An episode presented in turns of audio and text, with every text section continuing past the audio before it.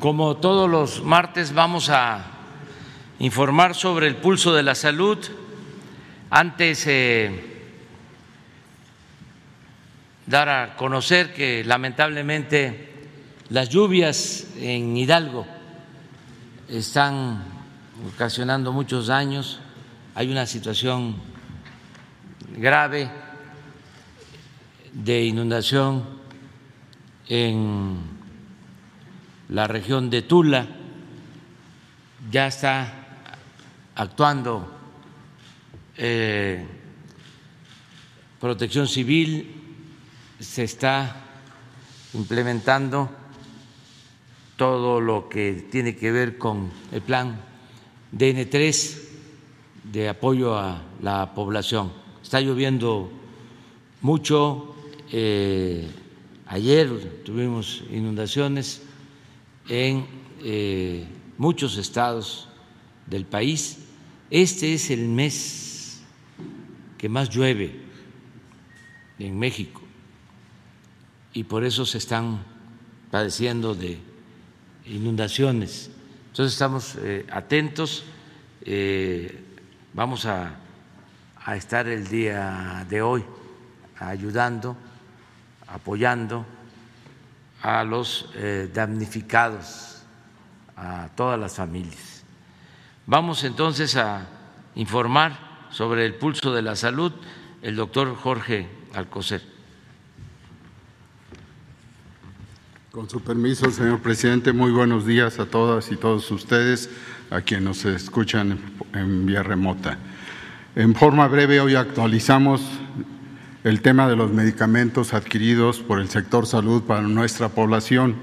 Esto lo hemos hecho en el pulso de la salud desde hace más de seis semanas y les recuerdo en la primera imagen eh, que la demanda de sector salud incluyó para este 2021 1.840 claves y se han recibido al día de ayer 91.1 millones de piezas. En la siguiente tabla se presentan las órdenes de suministro de insumos médicos para cada una de las instituciones que se encuentran del lado izquierdo. Y como pueden ver hasta en el lado derecho hasta el 27 de agosto habíamos recibido 390 millones 765 mil 701 piezas y ayer se agregaron 648 mil 425 piezas más derivadas, esto de la solicitud de 412 órdenes de suministro generadas en la semana. En total esto nos lleva a 391 millones 414 mil 153 piezas recibidas al día de ayer y cuya distribución eh, se presenta en la tabla horizontal para cada una de las instituciones.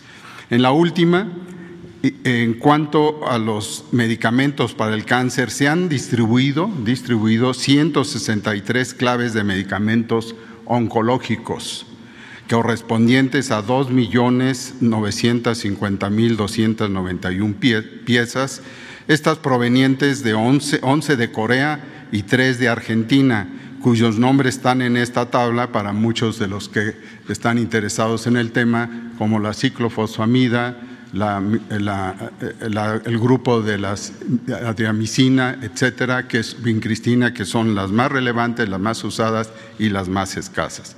Les recuerdo al final que los trabajos para integrar esta demanda del 2021 se inició en el mes de junio de 2020, en, donde se solicitó a los estados considerar todos los establecimientos de salud del primero, segundo y tercer nivel de atención, incluyendo las OPDs, que atienden población sin derecho a biencia y que dependen de los servicios estatales de salud.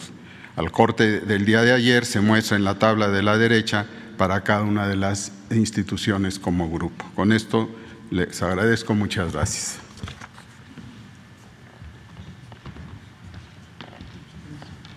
Con su permiso, presidente. Muy buenos días, secretarias y secretarios, colegas, muy buenos días. Muy buenos días tengan todas y todos ustedes. De manera breve presentaré la situación que guarda la epidemia de COVID-19 en México y el progreso del programa de vacunación. La siguiente, por favor. Vemos que por cuarta semana consecutiva se mantiene y se acelera la reducción de casos estimados en nuestro país. Esto es lo que habíamos anunciado ya desde hace mes y medio y empezamos a verlo de manera consistente ya con un ritmo muy acelerado. Abrimos la semana epidemiológica 34 de información, cuando estamos en la semana 36, con una reducción de 26% que se mantuvo, de hecho, en los primeros eh, días del domingo a la fecha y esta tendencia es esperable que continúe. También vemos en la siguiente imagen que la hospitalización va reduciendo, ya tiene una tendencia clara a la reducción, se empiezan a desocupar los hospitales COVID en la medida en que ingresan menos personas de las que se dan de alta y salen con éxito. Y un elemento importante que seguramente es de interés nacional es qué efecto pudo haber tenido la eh, apertura de las escuelas, el retorno a las escuelas. Hasta el momento lo podemos ver en el monitoreo que hacemos diariamente en coordinación con la Secretaría de Educación Pública, con la maestra Delfina Gómez Álvarez y su equipo, en todo el territorio nacional. Hasta el momento no hay evidencia de que la apertura de las escuelas haya repercutido en un incremento de casos de contagios o de casos de importancia.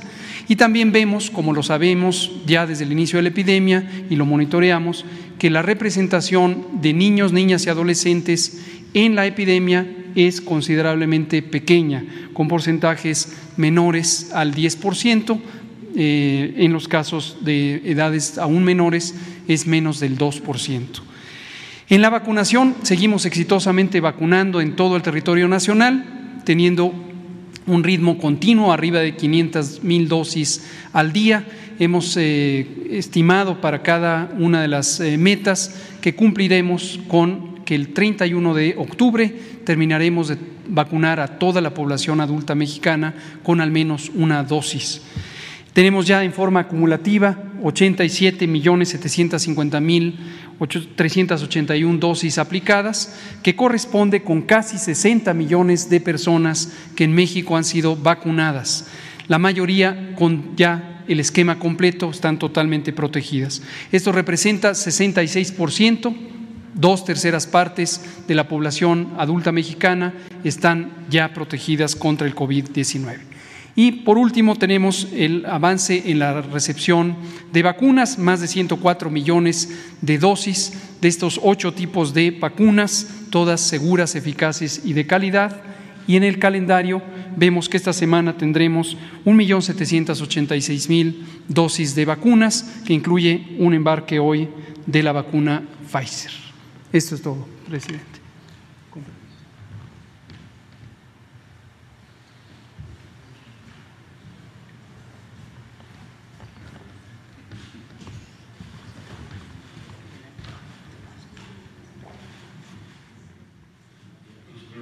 Presidente. Buenos días a todas, a todos.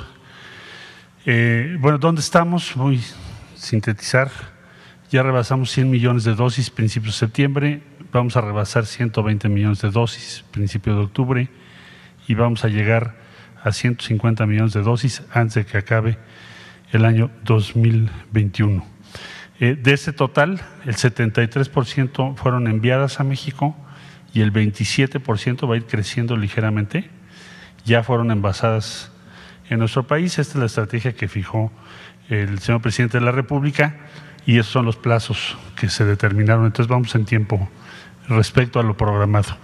Informarles que esta semana enviaremos 300 mil dosis de vacunas a Honduras y Bolivia, que son las segundas dosis, y más adelante lo haremos Jamaica, Paraguay, Belice y Nicaragua.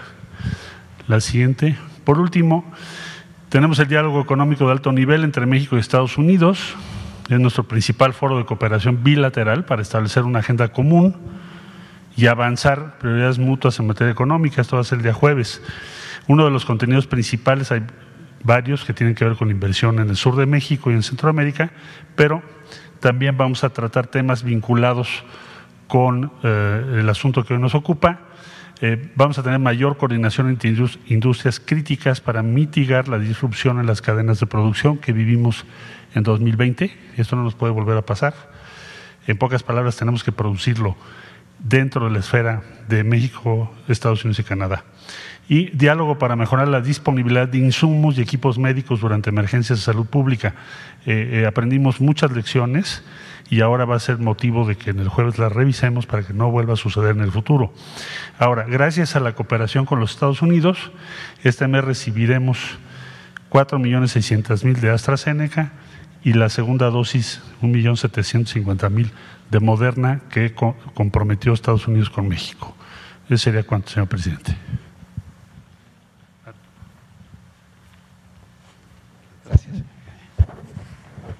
Permiso, señor presidente, continuamos con el informe de distribución de las vacunas.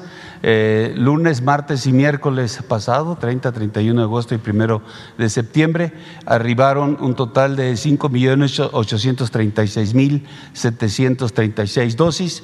Estas fueron eh, reorganizadas, notificadas en INCAN y en Birmex y quedaron disponibles el día eh, miércoles primero para distribuirse 5 millones 334 mil 910 dosis.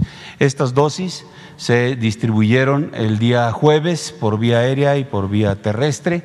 Por vía aérea, 1.555.100 dosis, eh, integrando tres rutas aéreas para cubrir ocho estados. La, primera, la ruta número uno cubrió Baja California, Baja California Sur, Sonora y Chihuahua la ruta 2 Tamaulipas, la ruta 3 Campeche, Quintana Roo y Yucatán. Por vía terrestre eh, acudieron a, a, Lincán, el Puebla, a recoger sus dosis eh, y a Birmex acudió la Ciudad de México, Tlaxcala y Morelos. Y de Birmex se integraron ocho rutas para atender a 16 estados. La ruta 1 Michoacán, Colima y Jalisco, la 2 Aguascalientes y Zacatecas, la 3 Nayarit y Sinaloa, la 4 Durango, la 5 San Luis Potosí, Coahuila y Nuevo León, la 6 Veracruz y Tabasco, la 7 Oaxaca y Chiapas y la ruta 8 hacia Guerrero. Eh, eh, igual que se ha realizado en anteriores ocasiones, la seguridad ha estado bajo responsabilidad de personal del Ejército Mexicano, de la Armada de México y de la Guardia Nacional. Eh, en resumen, tenemos 5.334.910 dosis distribuidas, 1.555.100 por vía aérea y 3.779.810 por vía terrestre. Se atendieron 28 entidades, se proporcionaron 33 eh, escoltas de seguridad en los mismos números de movimientos. Eh, se hicieron 13 operaciones aéreas con 15 horas y media de, vuelo y se eh, utilizó 1.002 hombres, 99 vehículos y 3 aeronaves. Es todo, señor presidente.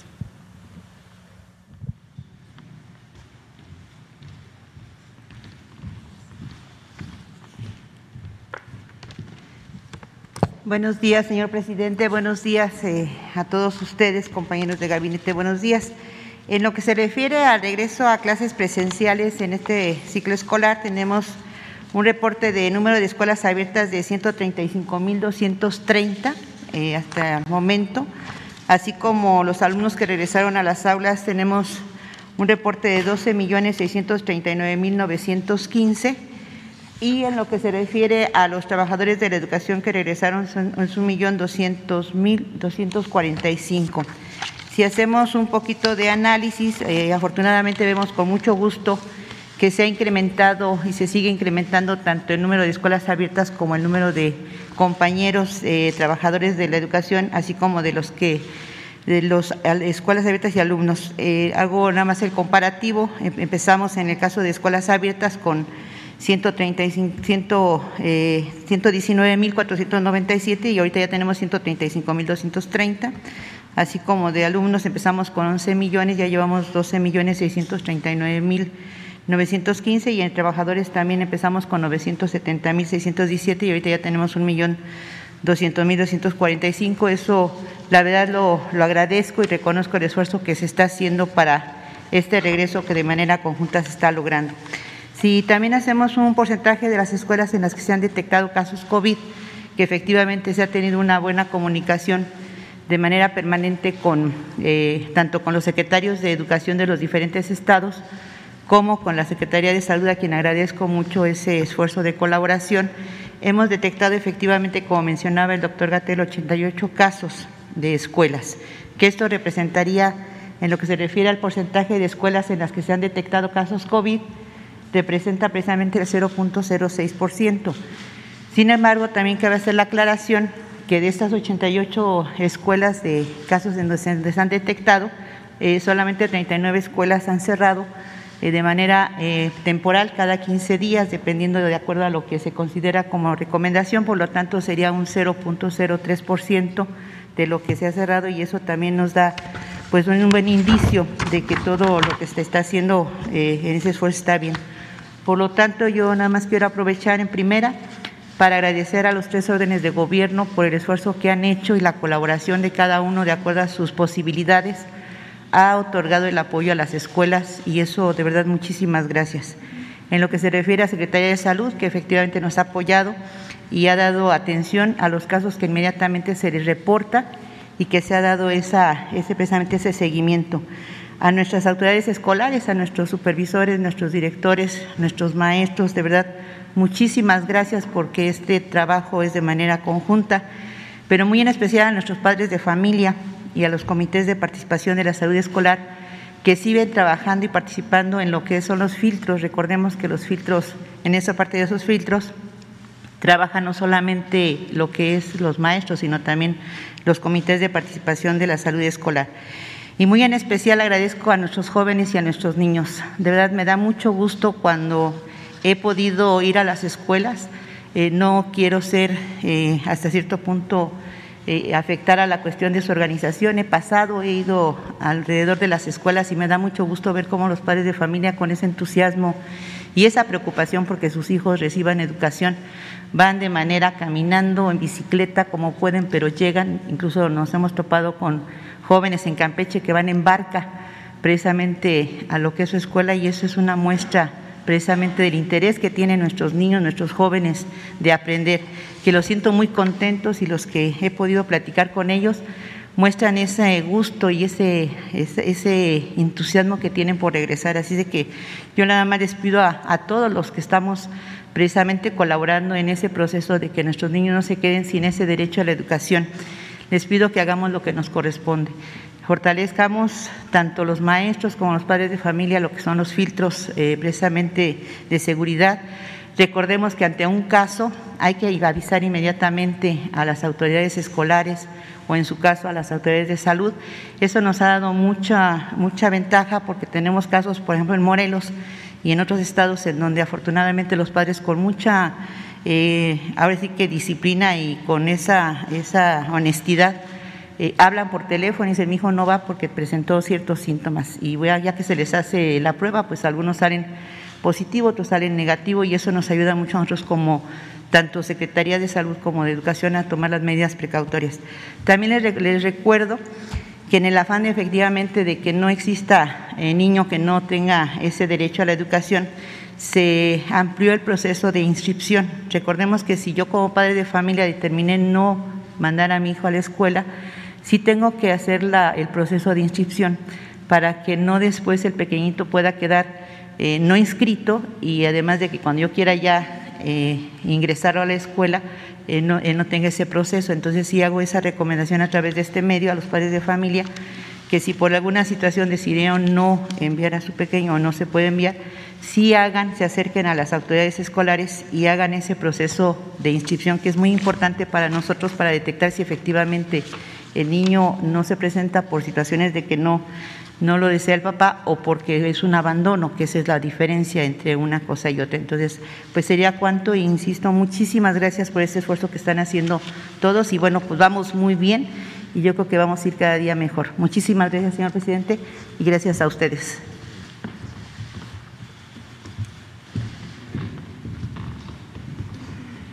Vamos a, este, a informar sobre el sorteo de la lotería del día 15 de septiembre, del día del grito. Es muy importante este sorteo y hago un llamado a toda la población, a los que puedan ayudar comprando un cachito o dos o tres o los que sean su voluntad, porque lo que obtengamos de este sorteo va a ser para ayudar a los deportistas. Va a destinarse eh, el recurso que se obtenga del sorteo para eh, apoyar a quienes participaron en los Juegos Olímpicos tanto en la primera etapa como en los Paralímpicos. Todos los deportistas van a recibir un apoyo, un estímulo. Y va a salir ese recurso de esta rifa, que además es muy atractiva para los que les gusta el fútbol, que son muchos millones, pues está rifando un palco en el Azteca, entre otras este, cosas, bienes, se cumple con un doble propósito. Se contribuye, se ayuda para apoyar a nuestros deportistas, de manera especial, especial a los paralímpicos que hicieron una labor, nos representaron con mucha dignidad en Tokio y al mismo tiempo pues si se tiene suerte, se puede este, lograr eh, alcanzar uno de estos bienes, que además de su valor eh, material, tienen un valor especial, histórico. No sé si tengan algo preparado.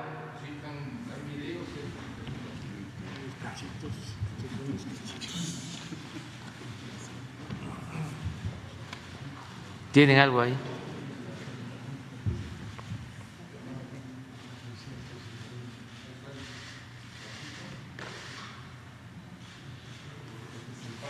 ¿Alguno de ustedes podría informarnos?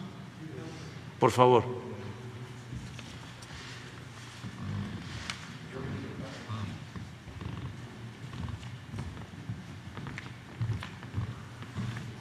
Con su permiso, señor presidente. La Lotería Nacional eh, llevará a cabo el próximo 15 de septiembre el gran sorteo especial 248. Es nuestro primer sorteo con premios en especie que realiza la Lotería.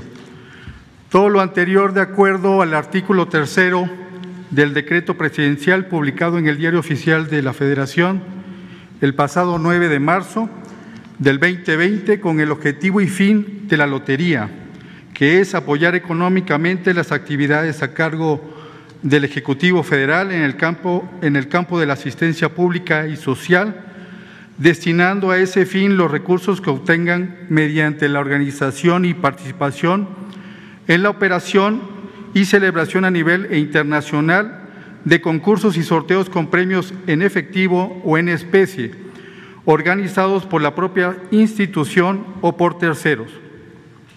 Como bien comentaba el señor presidente, los premios de este sorteo son 22 premios en total, ocho casas habitación, siete departamentos, cinco terrenos, un rancho y el derecho de uso del palco en el Estadio Azteca. Todos estos ubicados tanto en la Ciudad de México, Baja California, Jalisco, Guanajuato, Querétaro, Sinaloa, Morelos y Guerrero respectivamente. En el caso del palco del Estadio Azteca, este se trata de un premio asegurado, ya que en el caso de que el número del billete ganador no se haya vendido, se repetirá el proceso de conformación del número cuantas veces sea necesario, lo que quiere decir que será cantadas las, las veces necesarias para que se obtenga el número de billete vendido que sea el ganador. Como pueden ver, aquí tenemos el palco del Estadio Azteca que está excelente, excelentemente ubicado, 20 lugares, baño, cocineta, cuatro lugares de estacionamiento, y eh, tiene una vigencia hasta el, hasta el 2065, alrededor de 44 años. El valor total del, del premio en especie en efectivo es de 20 millones. El siguiente, por favor. Un departamento en Acapulco, en la zona dorada. Este departamento está ubicado casi a la mitad de la costera Miguel Alemán y es un tipo de inmueble, es un departamento, es una superficie de 250 metros cuadrados y el valor total del premio en especie en efectivo es de 11 millones 910 mil pesos. Una casa ubicada en Pedregal de San Ángel, cuatro habitaciones con vestidor y closet, ocho baños, alberca, terrazas y jardín. Este está ubicado en la colonia Jardines del Pedregal de la alcaldía Álvaro Obregón de la Ciudad de México. Es el tipo de inmueble de casa habitación con una superficie de 3.000 metros cuadrados y una construcción de 2.000 metros cuadrados. El valor total del premio en especie en efectivo es de 77 millones 260 mil pesos. Un rancho ubicado en Xochitepec, en el estado de Morelos, de 2.5 hectáreas de superficie de terreno. Está en Atracholoaya de Xochitepec, Morelos, es un rancho terreno con una superficie de 2.5 hectáreas y 4.800 metros eh, cuadrados en obra gris. El valor total del premio en especie efectivo es de 61 millones 430 mil pesos. Adelante. Una casa ubicada en el centro integralmente planeado Iztapas y Guatanejo. Está ubicado en el fraccionamiento Club de Golf en Guerrero es un tipo de casa habitación con una superficie de 750 metros cuadrados, con una construcción de 216 metros cuadrados. El valor total de este inmueble, tanto en efectivo y en especie, es de 2.490.000 pesos. Adelante. Una casa en León, Guanajuato, en estilo colonial, cuatro habitaciones, alberca, amplio jardín. Está ubicada en la colonia del, del Campestre, en León, Guanajuato tipo de inmueble, casa, habitación, una superficie de mil metros cuadrados y una construcción de 600 metros cuadrados con un valor total de premio en especie en efectivo y un valor de 14 millones 120 mil pesos. Adelante. Una casa ubicada en Tlajomulco, Jalisco, en el fraccionamiento de lujo, en un fraccionamiento de lujo, seguridad, áreas verdes y zona comercial Está ubicado en el fraccionamiento La Rioja, Tlajomulco, Jalisco. Es casa habitación con una superficie de 266 metros cuadrados y de construcción 533 metros cuadrados con un valor total del premio en especie efectivo de 6 millones 360 mil. Otra casa en Culiacán que contempla dos habitaciones, sala comedor, cochera, jardín frontal a siete minutos del Parque Culiacán en la colonia Libertad, Culiacán, Sinaloa. Es un tipo de inmueble casa-habitación con una superficie de 395 metros cuadrados y una construcción de 261 metros cuadrados. El valor total de este inmueble, tanto en especie y en efectivo, es de 3.640.000. Adelante. Una casa en Querétaro, en una zona comercial, con seguridad las 24 horas, amplia sala comedor, jardín frontal, en el fraccionamiento Pueblo Nuevo, de Corregidora Querétaro. Es tipo de inmueble casa habitación con una superficie de 240 metros cuadrados, con una construcción de, también de 240 metros cuadrados y un valor en especie en efectivo de 2.480.000. Una casa en el pueblo mágico de Tlaquepaque, Jalisco, con tres habitaciones, tres baños, un jacuzzi, una calle con seguridad.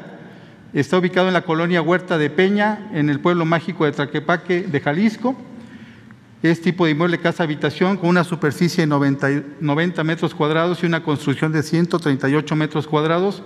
Y el valor total de este inmueble, tanto en especie y en efectivo, 260, digo, 2.680.000 pesos.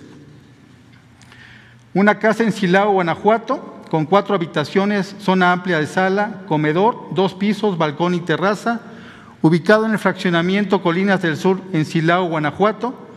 El tipo de inmueble es una casa habitación con una superficie de 2.210 metros cuadrados y una construcción de 534 metros cuadrados y con un valor total del premio en especie en efectivo de 5.130.000 pesos.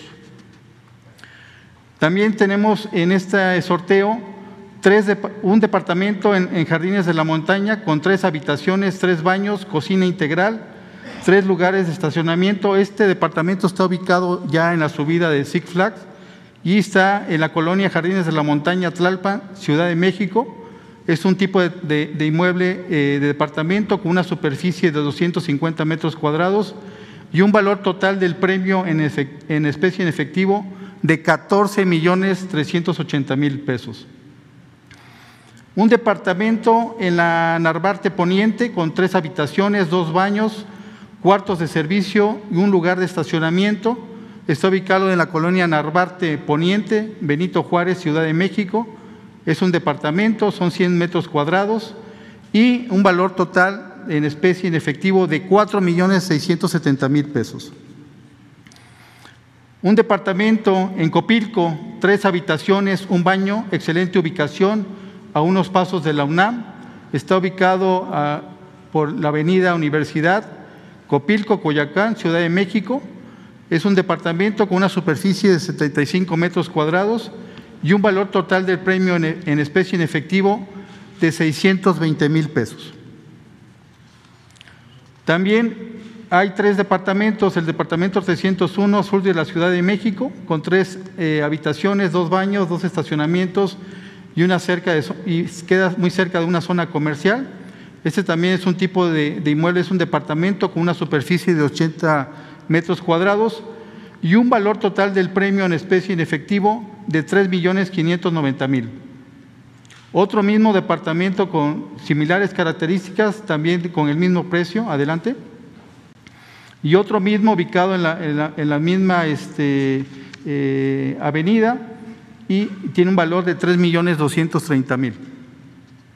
Algo muy importante que hay es sacar, el sorteo contempla cinco terrenos ubicados en el desarrollo turístico Puerto Salina con acceso a la marina y vista al mar. Estos cinco terrenos que están viendo ahorita están pegados a, a la marina, a la dársena y son eh, un atractivo muy importante. El primer terreno vale 3.830.000 pesos. Adelante. El segundo es de 2.350.000. El tercero es de 2.230.000. El cuarto es de 2.150.000. Y el último es de 1.860.000.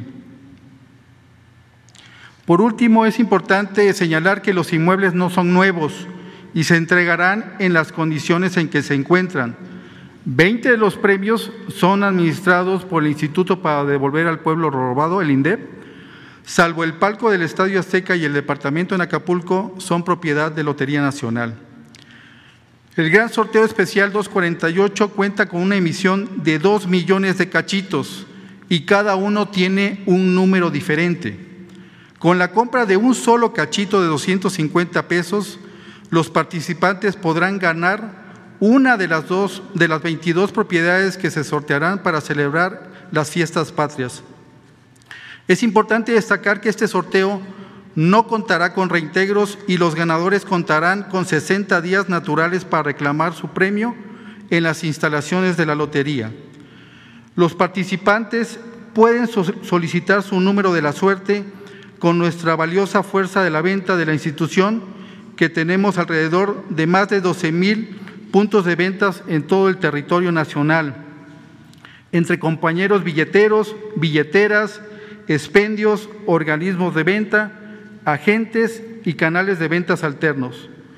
El gran sorteo especial 248, como dice el presidente, se llevará a cabo el 15 de septiembre de, este año a las 16 horas en el edificio emblemático El Moro y será transmitido en vivo a través de nuestros canales oficiales.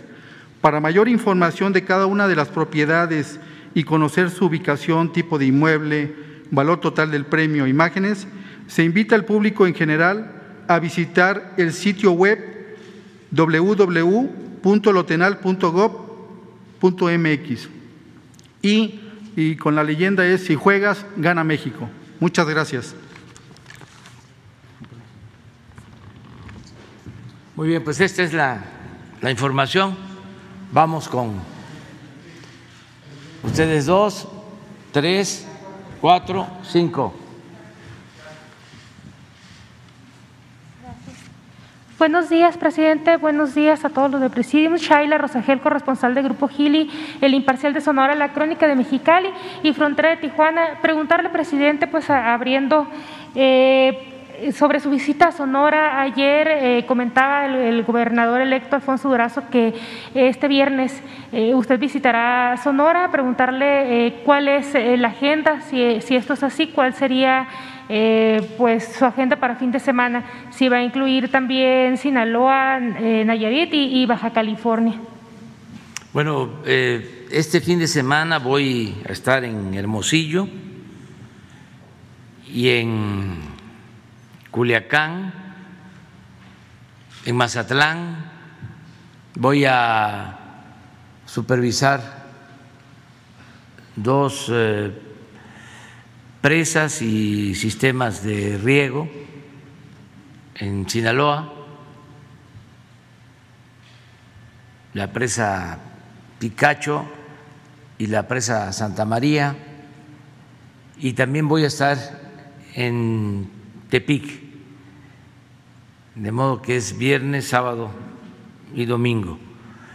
Básicamente eh, tiene que ver con salud es eh, inaugurar un hospital en Hermosillo, el Hospital General de Hermosillo, hacer lo mismo en Culiacán,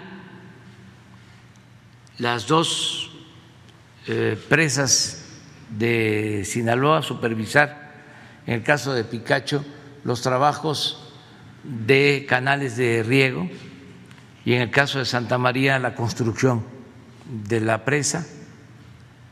Y en Tepic también un centro de salud, eh, un hospital de salud, una estancia para atender a niñas, niños,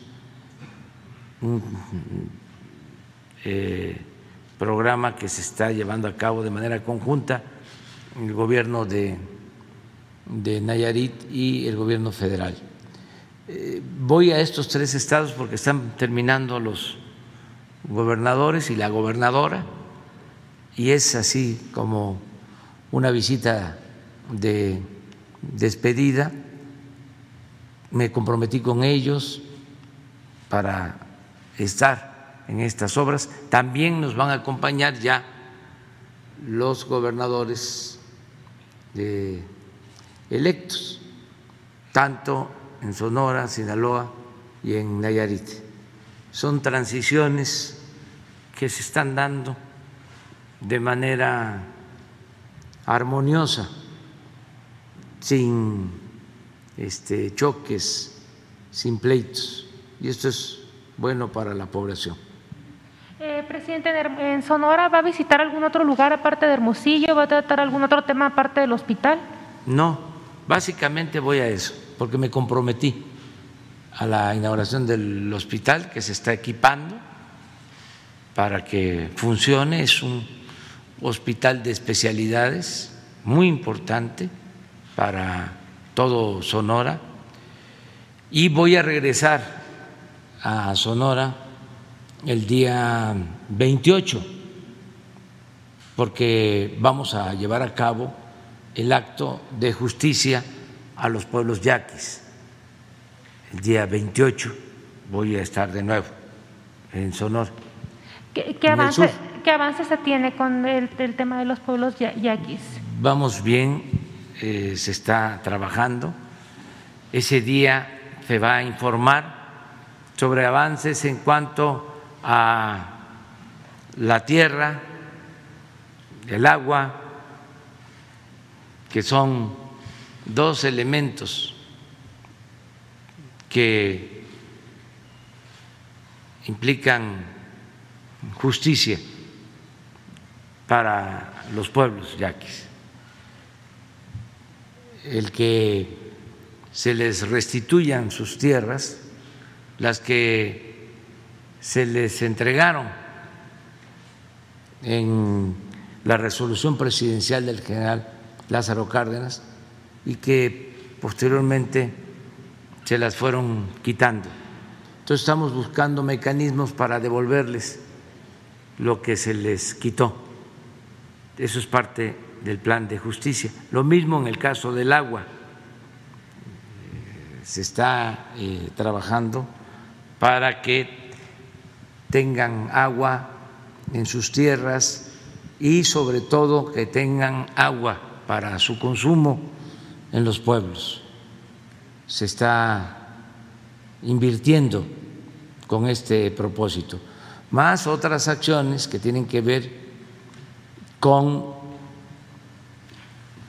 drenaje, con eh, mejoramiento de calles, vivienda, eh, obras, servicios urbanos, salud y también seguridad. Es un programa integral para los pueblos yaquis. Presidente, ya nada más para cerrar esta pregunta, ¿en Hermosillo va, va a dormir allí y, y, continuaría su gira? No, en el... no tengo este, eh, salvo el viernes, llegamos a Hermosillo, se inaugura el hospital, nos ponemos de acuerdo para la operación, que no falten los médicos, equipos, eh, medicamentos, que realmente funcione. Y eh, de ahí salimos a Culiacán y en la noche del mismo viernes vamos a inaugurar el hospital en Culiacán, o sea, vamos a hacer el viernes 2 y al día siguiente vamos a las presas de Sinaloa, que están en el sur del estado, y nos vamos a dormir a Tepic para en la mañana del domingo eh, inaugurar ahí el centro de salud en Tepic y ya salir este, de regreso a la Ciudad de México. Gracias, presidente. Ya en un segundo, segundo punto, eh, albergues de Baja California y Sonora señalan que esperan la llegada de cientos de migrantes de las caravanas, pero que siguen sin, sin apoyos estos albergues. ¿Hay algún plan de ayuda para la atención de migrantes extranjeros? Aprovechando que está el, el secretario eh, Marcelo. En Tijuana, también en la garita de San Isidro, siguen acampando cientos de migrantes. Desde hace meses, quienes protestaron hace unos días y por ello cerraron la línea internacional ante el temor de un intento de cruce masivo. ¿Qué, se, qué será con estas personas que buscan llegar a Estados Unidos? ¿Qué, ¿Qué, se está viendo ahí con ellos? Por favor.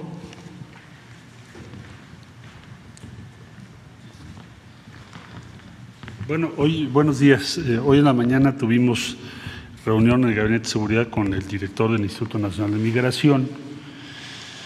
Eh, con Estados Unidos, pues uno de los temas que vamos a conversar ahora el jueves, aunque el propósito principal es la economía, pero un tema importante que mencioné es la inversión en Centroamérica, que tanto ha insistido México y el presidente López Obrador. Eh, esperamos tener una respuesta positiva para iniciar esas inversiones pronto. ya pasó mucho tiempo. Eh, lo segundo, que las personas que estén, y estoy consciente del caso Tijuana, como también lo fue en Reynosa y Matamoros, los campamentos famosos, eh, ver sus trámites en Estados Unidos, en eso estamos participando para facilitarlos en su caso, porque muchos de ellos son solicitantes de asilo. ¿Por qué no los deportamos a su país? Porque sería una violación a sus derechos fundamentales. Eh, entonces, tanto en Tijuana como en otros puntos estamos en esa tarea. A veces toma tiempo, pero no debemos actuar con precipitación y tampoco debemos impedirle a una persona que ejerza un derecho que es fundamental. Y México siempre ha tenido esa posición, no la vamos a cambiar.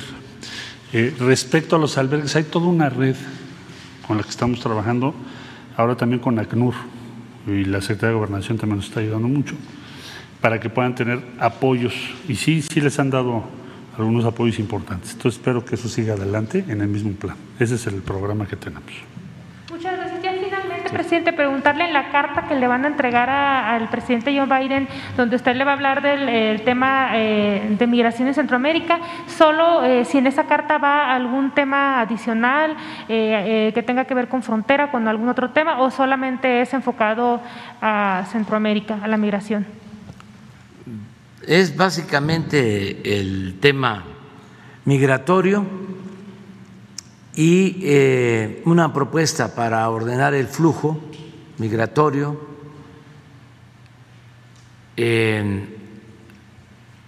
como lo mencionó Marcelo, eh, llevando a la práctica un plan para que haya trabajo en Centroamérica que haya eh, atención a los eh, pobladores de Honduras, de El Salvador, de Guatemala, atender las causas, lo que siempre hemos dicho, la gente eh, tiene que optar por emigrar porque no tiene opciones, no tiene alternativas, no hay esperanzas en sus pueblos. Entonces, ya es tiempo de iniciar una etapa nueva en la política migratoria, en donde lo fundamental sea el desarrollo de los pueblos, el bienestar de los pueblos. Sobre eso eh, trata la carta y sobre eh, también el revisar a fondo que existe necesidad de fuerza de trabajo, tanto en Estados Unidos como en Canadá. No hay fuerza de trabajo suficiente para impulsar el crecimiento económico en América del Norte.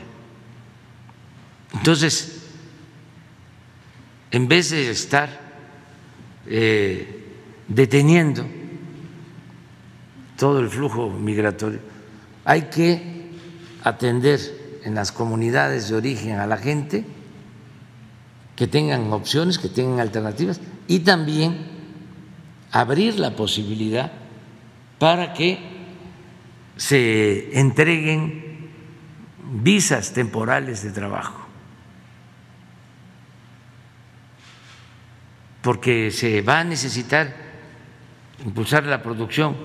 No es posible que se derrame mucho dinero para reactivar la economía. Está haciendo el presidente Biden un gran esfuerzo, como nunca se están entregando recursos a la población en Estados Unidos. Pero la mayor parte de ese dinero termina en los mercados de Asia, porque se tienen que comprar los electrodomésticos, se tienen que comprar las mercancías en Asia, cuando podríamos estar produciendo en América del Norte todos los electrodomésticos. que consumimos y fortaleciendo el mercado de América del Norte y de América como continente. ¿Cómo se va a llevar a cabo el plan tan importante de fortalecimiento de la infraestructura en Estados Unidos, lo que ya logró el presidente Biden?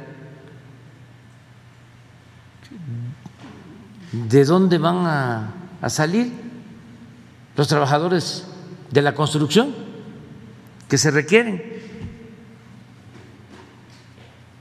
Por eso hay que tener una visión distinta, ya no es estar solo conteniendo del flujo migratorio y no atender las causas y no ir al fondo. No se puede con medidas coercitivas resolver un problema que requiere un tratamiento de fondo integral que se ofrezca trabajo, que se protejan los derechos humanos. Es parte de lo que yo les pongo con todo respeto al presidente Biden, que ha tenido una actitud de apertura. Avanzamos mucho en la relación con el presidente Trump. Lo más importante fue lo del tratado, pero en el tema migratorio no ah, pudimos eh, llevar a cabo acciones de desarrollo en Centroamérica, como se propuso durante mucho tiempo.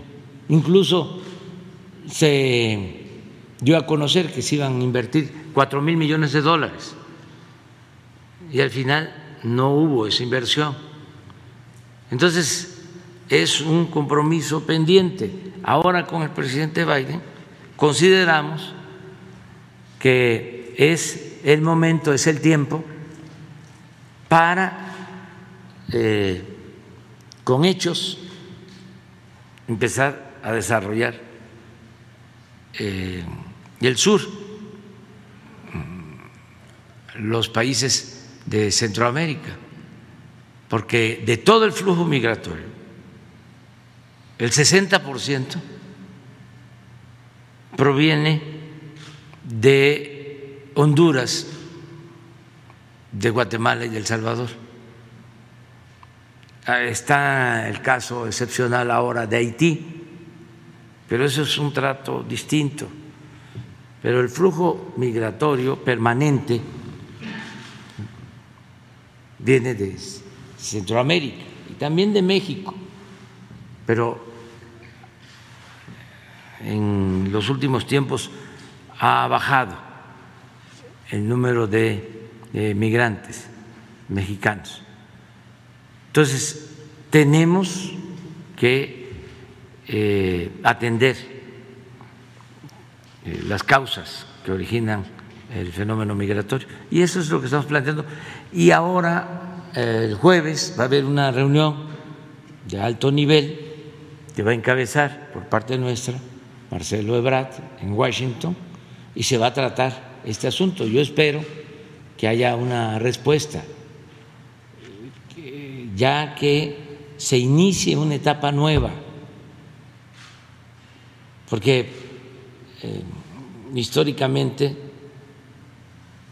pues eh, se ha llevado a cabo solo lo de limitar, estar conteniendo el flujo migratorio. Nosotros lo hacemos, y esto es muy importante, este, ojalá se comprenda, lo hacemos eh, no solo porque no se puede abrir la frontera y que, que pasen libremente todos, porque sería violar nuestras leyes.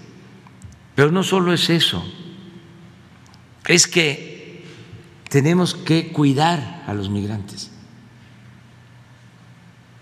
Aunque resulte paradójico, si nosotros permitimos que transiten al norte de nuestro país para cruzar la frontera, eh, estamos eh, corriendo riesgos, eh, muchos riesgos.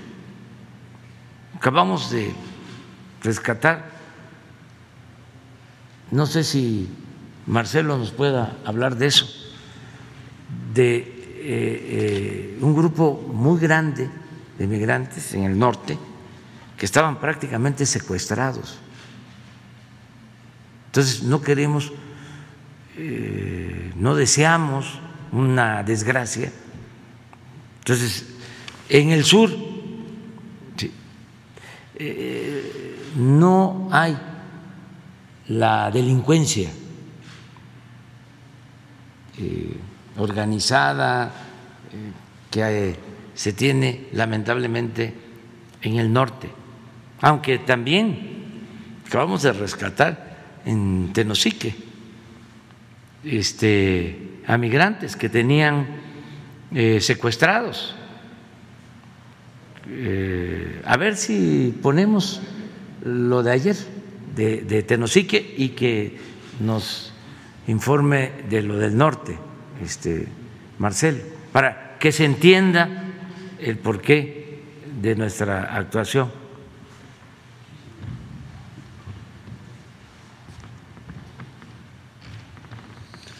Permiso, señor presidente. Bueno, eh, les comento lo que nos informó el Instituto Nacional de Migración. En Ciudad Camargo, Tamaulipas, el día 5 de septiembre de este año 2021, personal del Instituto Nacional de Migración, con apoyo de la Guardia Nacional, rescataron a 162 personas migrantes estaban abandonadas, estuvieron abandonadas durante cinco días sin alimentos en una bodega ubicada en el ejido de Santa Anita, municipio de Camargo, Tamaulipas. Eh, consideramos este uno de los casos más graves que hemos vivido este año. La mayoría de las personas eran originarias de Guatemala, Honduras y El Salvador, quienes presentaban signos de deshidratación y desnutrición por cinco días. Del total, 101 personas viajaban en familia y encontramos 23 menores de edad no acompañados. Eh, varias de las personas que fueron rescatadas ese día presentaron crisis nerviosas y lo que le pidieron a las autoridades mexicanas es que las apoyaran en regresar a su país de origen. Digo de los más graves porque pues bien pudo haber terminado en una tragedia.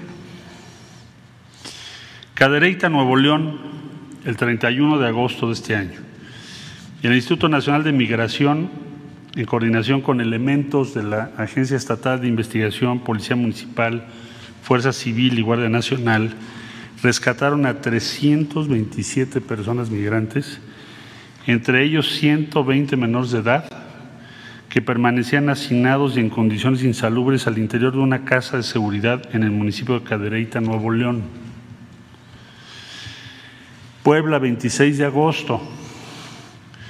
En la Colonia México, 86 en Puebla, personal del Instituto Nacional de Migración y elementos de seguridad ayudaron a 208 personas originarias de países de Centroamérica después de que se encontraban retenidas dentro de una bodega. Se trata de 81 hombres, 48 mujeres y 79 no acompañados. ¿Por qué hay tantos no acompañados? Porque usan mucho a los menores como salvoconducto por las disposiciones legales tanto en México como en Estados Unidos. Es decir, no puede ser repatriada una persona que está acompañando eh, a un menor o a una menor. Entonces, estos tres casos son solo los más recientes que nos reportó el INAMI, son 750 migrantes, tres eventos. Bueno, ¿qué nos dice esto?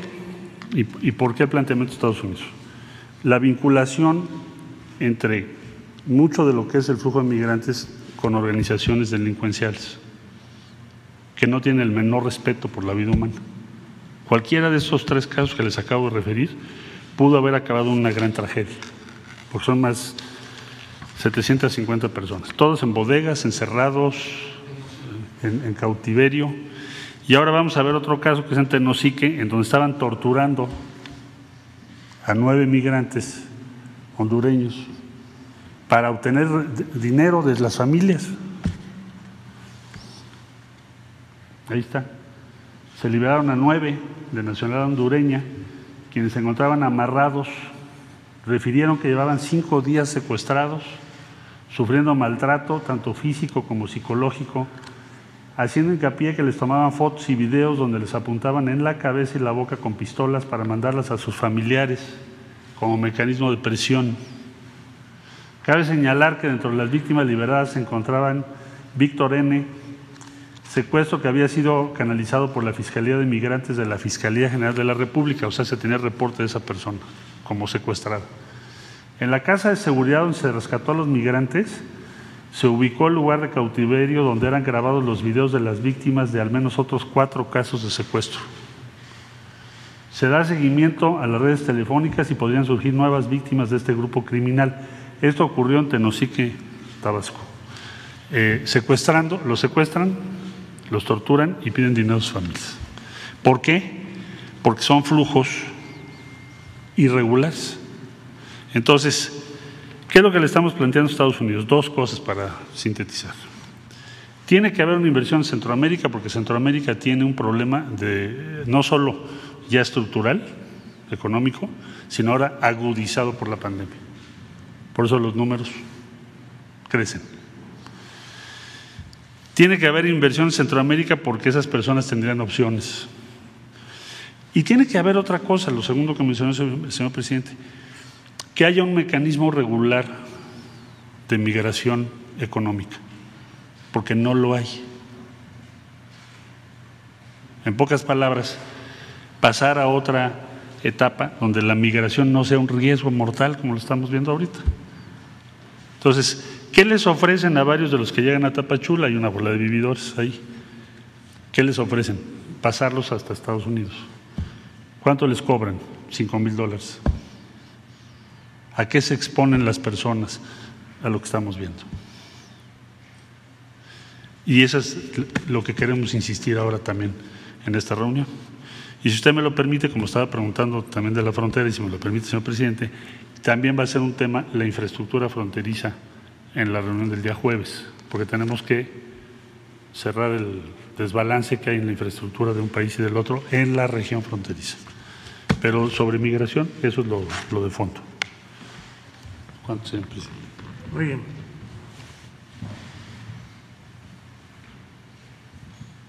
Gracias, buenos días. Liliana Noble de Pulso Saludable. Señor presidente, hace aproximadamente unas tres semanas la Food and Drug Administration, la FDA, autorizó eh, de forma total la vacuna de Pfizer BioNTech.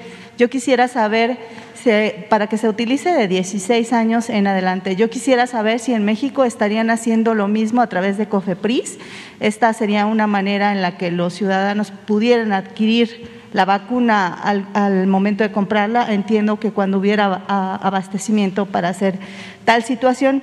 Pero por el otro lado, a diferencia de, Estados Unidos, platicaba con un médico de, eh, el Hospital Metodista de Houston y me decía que allá los padres de familia no están optando eh, por recurrir a un amparo para poder vacunar a los menores de edad. Aquí hay alrededor de unos 200, 250 amparos que buscan esta eh, inoculación para sus pequeños, es entendible, pero a mí lo que me preocupa y me gustaría que nos ayudaran ustedes a entender es qué pasa con estos riesgos adversos, quién se haría responsable en una vacuna que en la actualidad no está autorizada en nuestro país en este rango de edad de los 12 a los 16 años y tampoco está autorizada de manera total en nuestro país. Entonces, ¿por qué se está dando esta circunstancia? ¿Qué está haciendo el país? ¿Y quién se responsabilizaría de alguna eh, circunstancia que pudiera ocurrir después de vacunar a estos pequeños? Esa sería mi primera pregunta. Gracias. Sí, este, va a, responder el doctor Hugo, López Gatel y también este, vamos a enviar un informe al Poder Judicial, a la Suprema Corte de Justicia, para que se explique sobre las características de eh, las vacunas y lo que significa vacunar a menores, para que los jueces tengan más elementos. Eh, desde luego, no eh, se limita el derecho que tienen todos los ciudadanos a ampararse, a buscar la protección, y nosotros tenemos que cumplir todas las resoluciones, pero estamos eh, percibiendo que los jueces no tienen todos los elementos eh, para que puedan ellos actuar adecuadamente. Con gusto, presidente. Gracias, Liliana, por esta pregunta. Efectivamente, como se comentó aquí el viernes pasado o el jueves pasado, hemos tenido varios recursos de amparo que terminan en sentencias en donde eh, algunos jueces eh, establecen que el gobierno tiene que vacunar a niñas y niños y adolescentes contra el COVID la semana pasada teníamos 262 amparos, estos han aumentado y vemos esta tendencia. Nos llama mucho la atención, como se comentó aquí, eh, lo comentó el propio presidente, que hay eh, cuatro juzgados en donde están llegando la gran mayoría de estos amparos. Eh, esto pareciera ser que algunos despachos de abogados ya identificaron cuál es el sitio donde están trabajando y es muy probable que estén en una acción deliberada para esto. Ahora, nosotros lo hemos tomado desde luego en sentido muy positivo, eh, tal como lo acaba de mencionar el presidente. Lo que nos llama la atención cuando leemos con todo detalle los argumentos que esgrimen los jueces para soportar su sentencia es que existen elementos de confusión muy importantes de los aspectos técnicos de la salud pública.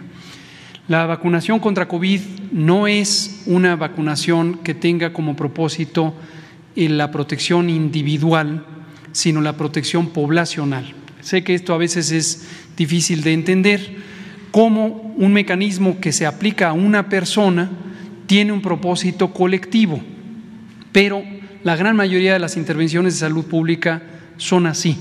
Se hacen acciones en una persona, dos, tres, cinco, siete, miles, millones, porque lo que se busca es el bienestar colectivo. Hasta hoy, las agencias de salud pública del mundo, la Organización Mundial de la Salud, la Organización Panamericana de la Salud, las agencias de distintos países europeos, los centros de control de enfermedades de Europa y de Estados Unidos, entre algunas otras, todos mantienen la posición de que es importante llevar el orden de prevención de las personas de mayor edad hacia las personas de menor edad.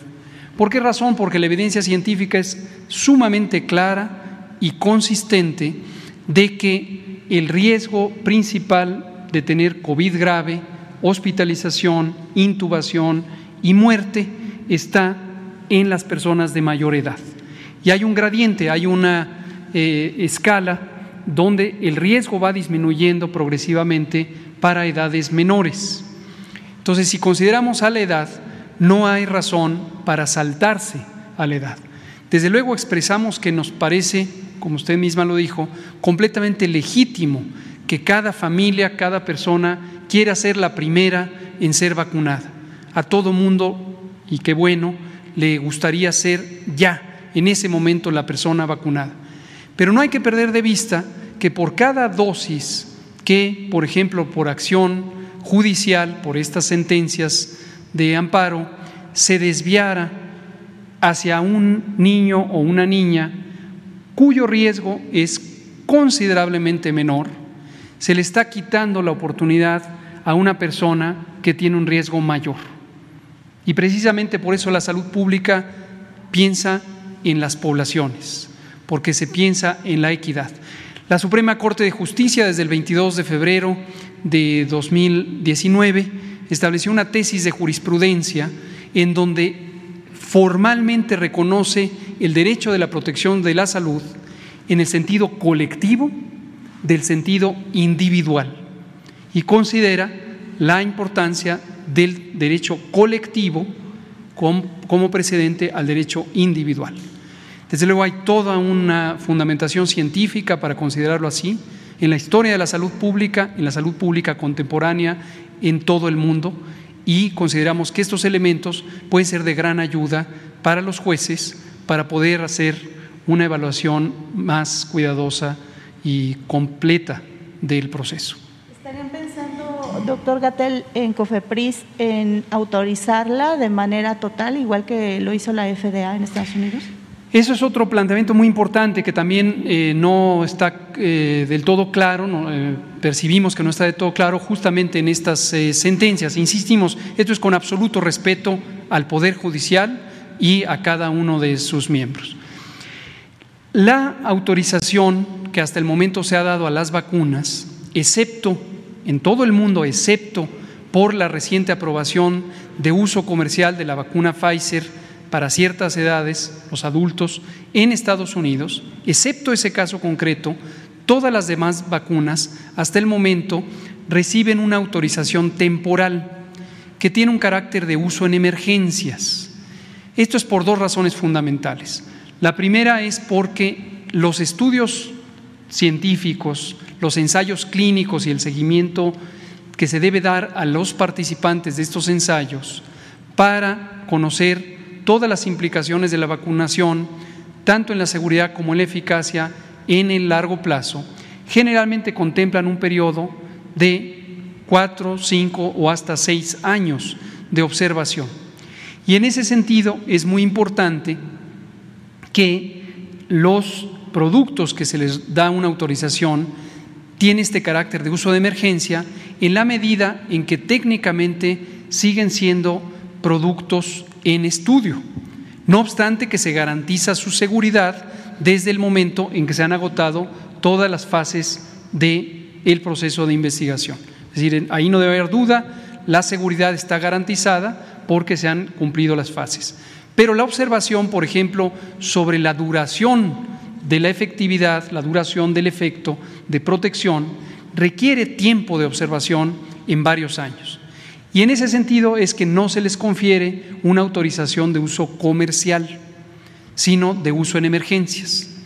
En el caso mexicano, explícitamente las autorizaciones que da COFEPRIS están enmarcadas en la política o programa nacional de vacunación. Es decir, no es una vacunación para que la persona que quiera vacunarse pase, compre y la utilice. Está enmarcada en el propósito de salud pública del programa de vacunación. Entonces, la autorización, por ejemplo, de la vacuna Pfizer en México para el uso de 12 a 15 años, en niñas, niños de 12 a 15 años, está condicionada a que en la política de vacunación se considere a ese grupo de edad. Y como hemos comentado aquí también muchas veces, no hemos descartado que eso pueda ocurrir, pero sí llevamos un proceso muy ordenado de cobertura por edades.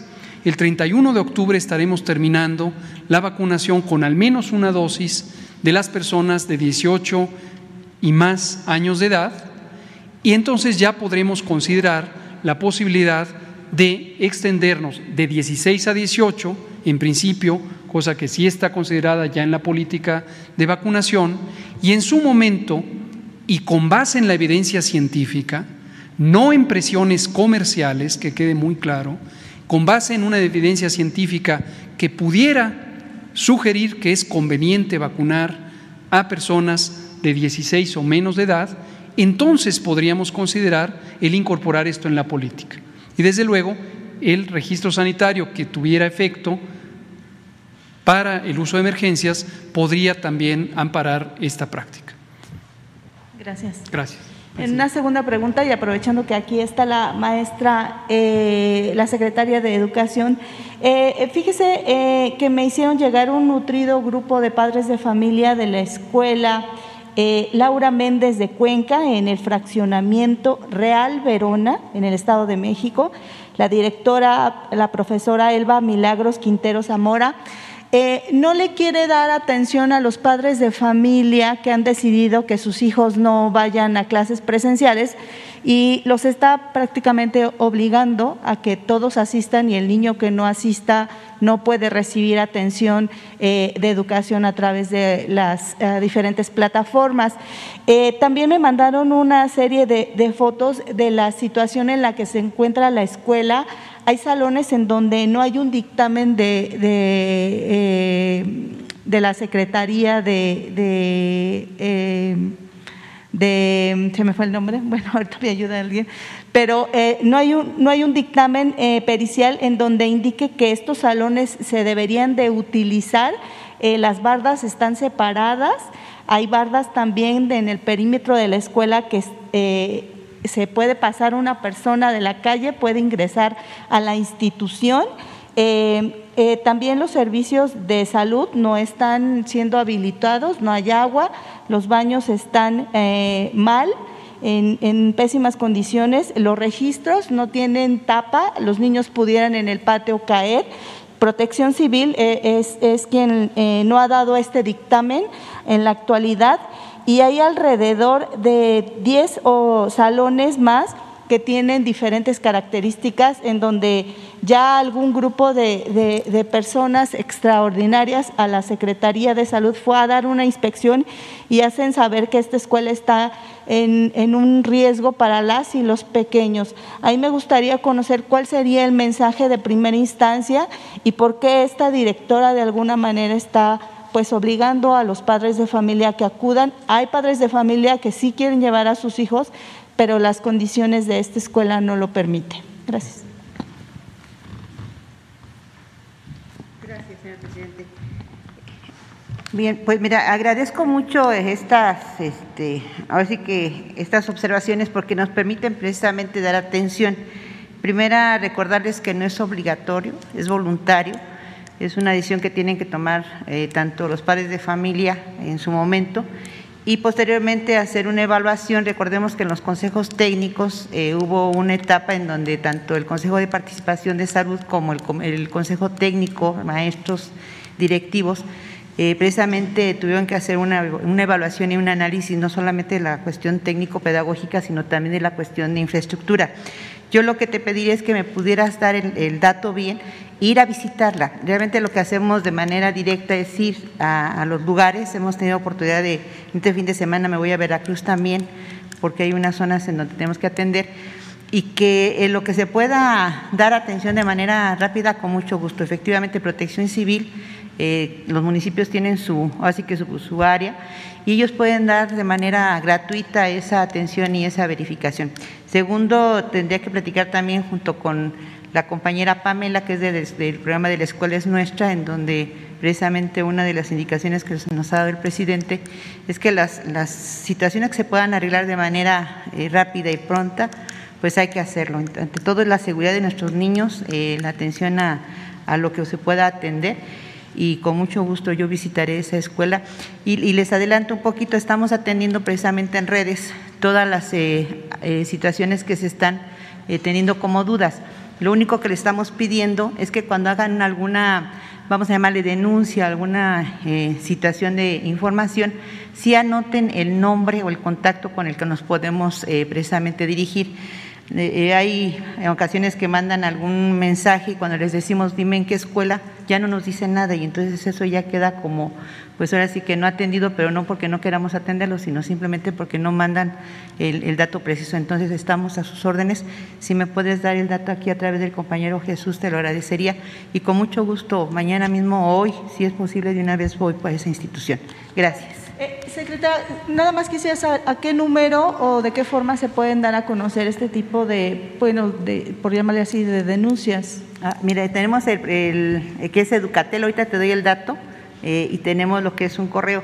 Ahorita te doy bien este, el dato para que lo puedan tener. Gracias.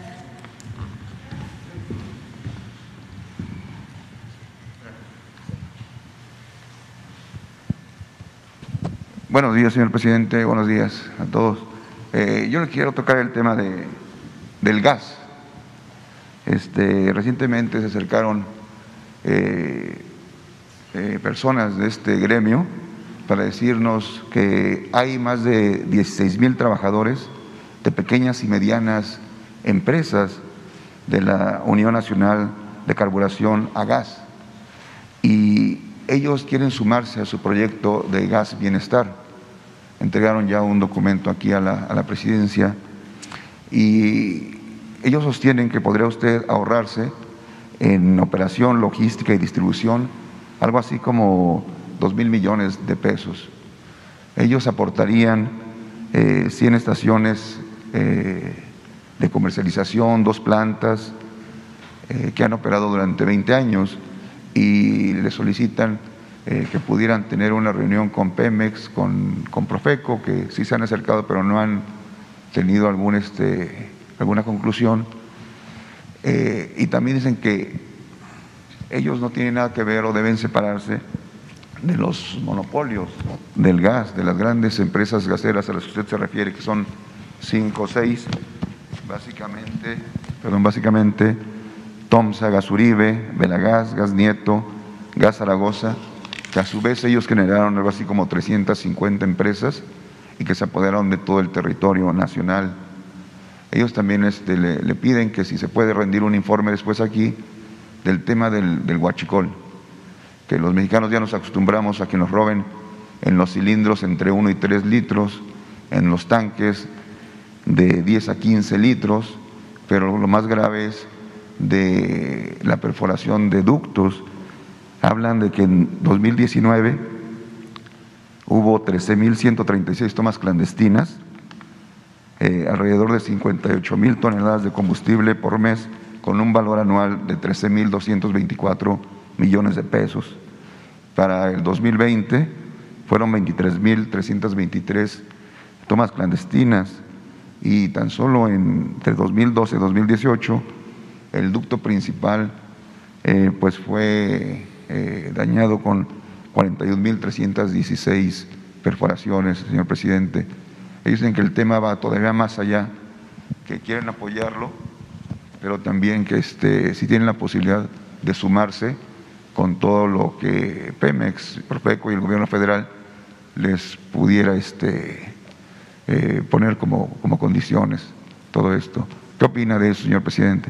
Sí, que este, eh, busquen este, organizarse y si ya lo están, que se establezca comunicación con Pemex los eh, recibiría el director de Pemex, si quieren ellos ayudar.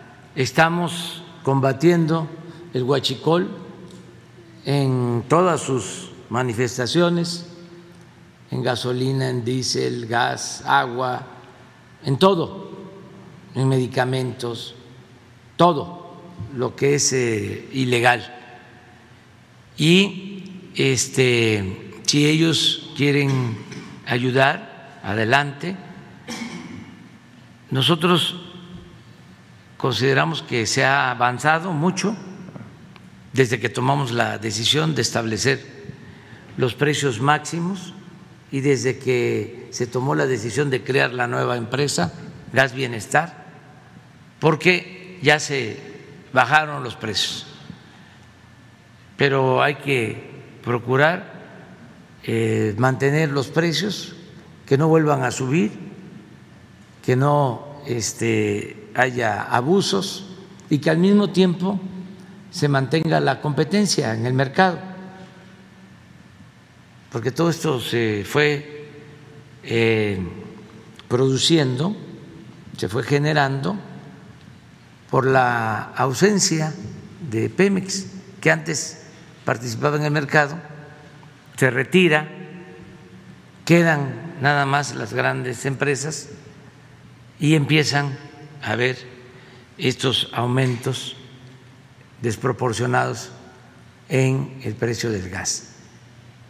Algo que no eh, sucede con la gasolina, con el diésel, con la luz, donde hay más control del Estado. Entonces, por eso la participación del Estado, por eso tomamos esta decisión y si ellos quieren ayudar, adelante. Perfecto, señor presidente. La segunda pregunta, perdón por no presentarme, Urbano Barrera del diario Ovaciones. La segunda pregunta, señor presidente, ¿cuál es su opinión acerca del debate que está llevando en estos momentos en la Suprema Corte respecto a las acciones de inconstitucionalidad eh, que de aprobarse declararían inconstitucional la protección al derecho a la vida? El tema concreto de Sinaloa y de Coahuila en cuanto a lo del el aborto. ¿Cuál es su opinión? Este, porque usted se ha pronunciado en varias este, ocasiones por la defensa de la vida, por el derecho a la vida, pero también argumentan este, los grupos que están en, en, este, en este asunto que si se avalaría que la Corte ignore eh, la libertad de los estados a legislar eh, y que la Corte se imponga en este tema como en muchos más donde se desconoce a los congresos locales y se quiere legislar de manera federal eh, sin tomarlos en cuenta, pero además sin llevar este tema tan delicado a un estudio profundo de todos los grupos de la sociedad y de llevar también este tema eh, a los académicos, pero principalmente a las mujeres. Eh, ¿Qué opinión tiene al respecto, señor presidente? Pues que este, lo tienen que resolver las mujeres, lo tiene que resolver el pueblo y en este caso si lo está este, atendiendo el Poder Judicial, la Suprema Corte, de esperar la resolución de la Corte, porque es el poder que tiene la facultad para decidir sobre estos asuntos. Nosotros hemos actuado, en mi caso, como presidente, con prudencia, de manera respetuosa, porque son temas muy controvertidos, polémicos, y no queremos nosotros alentar este, ninguna confrontación. Lo mejor en este caso es que si ya está en la Suprema Corte de Justicia, pues que ahí se resuelva, si ya lo están tratando. Pero no este, tomar partido, en mi caso, no creo que sea lo más prudente desde su opinión, que se alentara este activismo judicial? Es que este, vamos a esperar a ver qué decide la Corte. Y deben de entenderse las cosas. Yo no puedo, por la investidura presidencial, exponerme a un desgaste. Entonces tengo que cuidar y este asunto es bastante polémico. Entonces, si ya lo tiene la Suprema Corte, a ellos les corresponde. No es un asunto del Ejecutivo. Perfecto. Gracias, señor presidente. Muy bien, quedamos acá. Buenos días, presidente. Eh, Hans Salazar, de Noticiero en Redes. Buenos días a los servidores públicos que están aquí presentes también. Eh, tres temas, presidente. Eh, el primero es de los proyectos de mejora de SEDATU que han estado, pues ya incluso inaugurándose en este gobierno en diferentes estados y crean una comunidad diferente y creo que hemos estado siendo testigos de ello. Sin embargo, de estos proyectos que se han estado autorizando, eh, sabemos que no todos son tan fáciles de llevar a cabo porque se lleva a cabo un procedimiento de consenso y de, y de trabajo con las autoridades locales, tanto municipal como estatal. Particularmente en Puebla estuvimos este fin de semana porque hay una problemática y es el mercado Amalucan. Eh, en Puebla. Tiene 45 años de antigüedad, está junto a una barranca porque hay ciertos riesgos. De hecho, el, dato que tenemos es que la presidenta municipal, que prácticamente ya concluye su encargo de, Puebla, de, la capital, eh, pues fue quien promovió. Eh, sin embargo, se fue atorando, se fue atorando incluso con el gobierno estatal a tal grado que este proyecto de 75 millones, que es la cantidad que se le había destinado para este año, pues quedó varado. Aquí el punto es que el 25 de marzo de este año ya los locatarios eh, habían salido de este mercado para hacer ya lo correspondiente. Sedatu ya había iniciado con una empresa los estudios, ya habían incluso hecho eh, pues eh, bueno, hoyos pues para hacer la revisión del estado del, terreno, etcétera. Se está deteriorando cada vez más este mercado por la cantidad de años, etcétera.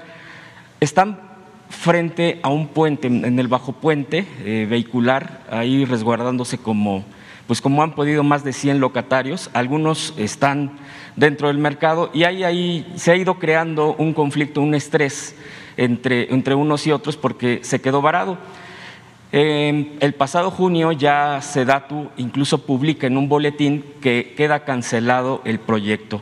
Lo menciona como tal este mercado de Amalucan. Sin embargo, bueno, pues los riesgos siguen. Eh, eh, se, quedaron estos eh, estudios a medias, se hicieron estos hoyos y ahora ya no pueden ni regresar porque además el deterioro aumentó están junto a una barranca, no quieren ir los de protección civil, en fin, una serie, un cúmulo de problemas y la cantidad no es menor de 75 millones de pesos. Presidente, ¿de qué manera se pudiera pues considerar esto porque la gravedad y el riesgo que corren los locatarios de regresar en estas condiciones al propio mercado les crea un conflicto tremendo. Eh, ese sería mi primer tema, presidente. Sí, que lo vea este Román Meyer. Seguramente hay oposición no se han puesto de acuerdo y esto lleva a que no se pueda realizar la obra. Pero hay que pedirle a Román que este, atienda este asunto y si ya estaba el presupuesto autorizado, que se busque aplicarlo. A lo mejor eh, es que no se debe de construir ahí y los eh, locatarios no lo permiten, porque hay veces que son zonas de riesgo y no se debe de construir una zona de riesgo. Sin embargo, es donde siempre ha estado el mercado o donde pasa la gente en donde pueden vender y ellos defienden eso. Entonces hay que buscar siempre un acuerdo, hay que ver de qué se trata y le voy a pedir a, Román Meyer que lo atienda. Incluso aquí traigo yo los documentos, se los dejo a, Jesús. Eh, aquí vienen las fotografías de cómo se encuentran eh, los, los, los locales y nada más agregar, aquí ya están también copia de las tres minutas donde interviene el gobierno, el gobierno federal a través de Sedatu y en la última vez que eh, ingresaron, incluso ingresaron un documento aquí a presidencia, de aquí los turnaron a Sedatu y se quedó pendiente. Entonces, eh, ahí está el, punto para que no se pierdan estos recursos de una mejora urgente de esta zona, incluso después no haya algún tipo de desgracia, porque sí queda el estrés y la fricción entre, entre ellos. Presidente, el segundo punto que yo le, el segundo tema, yo quisiera preguntarle, eh, desafortunadamente se retiró el canciller eh, Marcelo Ebrard, seguramente por las actividades propias que tiene. Eh, usted aquí en la, en la mañanera planteó, porque dos veces se cuestionó al respecto por parte de, compañeras reporteras, sobre la agregaduría cultural en España. Aquí ya se ha expuesto cuál es la situación, no volvería yo a repetir todo esto. Usted dijo que iba a hacer una propuesta al propio canciller para hacer la sustitución. Esto es un marco de, mucho simbolismo, me parece que no es solamente un, eh, nombramiento burocrático más, sino que incluso en, este marco de este momento, en la propia Ciudad de México, la jefa de gobierno este domingo, por ejemplo, plantea que en el lugar donde estaba la estatua a Colón, a Cristóbal Colón, se va a poner una estatua de una mujer indígena. Son simbolismos de un gobierno que está eh, eh, eh, pues representando a millones. Esta agregaduría, bueno, pues hay un barco también. Cuando viene un partido ultraderechista en nuestro país, que también aquí ya usted lo ha mencionado. Y bueno, pues todo esto enmarca una importancia y una relevancia y por eso mi pregunta. Eh, eh, ¿Se aceptó esta propuesta eh, de, de, parte del canciller? Y si es así, ¿cuándo se sabría el nombre de la mujer indígena poeta? Usted había sugerido eso, que pudiéramos conocer. Sí, este, yo creo que en unos días más, pero sí está aceptada. Incluso ya se hicieron propuestas, este, se están analizando de quienes este, eh, podrían ocupar ese cargo, ¿no? ¿Considera que en este mes, por ejemplo, podríamos sí, saberlo? Este mes, este mes se tiene que resolver. Eh, es la Dirección de Cultura de la Secretaría y la representante de Cultura de México en España, las dos cosas. Presidente, y por último, el último tema, yo aquí ya lo había expuesto y aprovechando la presencia de la secretaria de Educación Pública, la maestra Delfina, eh, quisiera yo retomar eh, los dos puntos. Tampoco me voy a ahondar en toda la explicación, solamente los mencionaré para no tardar y, y bueno, pues darle paso a los compañeros el tema del UCICAM, que es, un, es, una plataforma que se viene heredando desde el gobierno anterior de Peña Nieto con su reforma educativa, que no era educativa, que ya todo se ha planteado. Pero hay una de quejas de los profesores, hemos estado eh, trabajando este tipo de, de, de, de, revisiones de número de plazas que no son las suficientes, que no eran los que se habían prometido, que el sistema no les permitió concluir un procedimiento pues si estaban interesados los profesores. En fin, realmente es un caos. Tan solo hay que meterse a las redes sociales y empezar a investigar. Seguramente la profesora ya tiene el, eh, eh, el, tema y preguntarle si, si, va a haber una sustitución de esta plataforma, si se va a quedar así, qué fechas están manejando. Y el otro tema que también le había mencionado, lo de los eh, profesores, que se les menciona tutores de prepa en línea, que tenían este tema del el outsourcing, de ser contratados, si ya están considerados para contratar de manera diferente también de acuerdo a las nuevas leyes.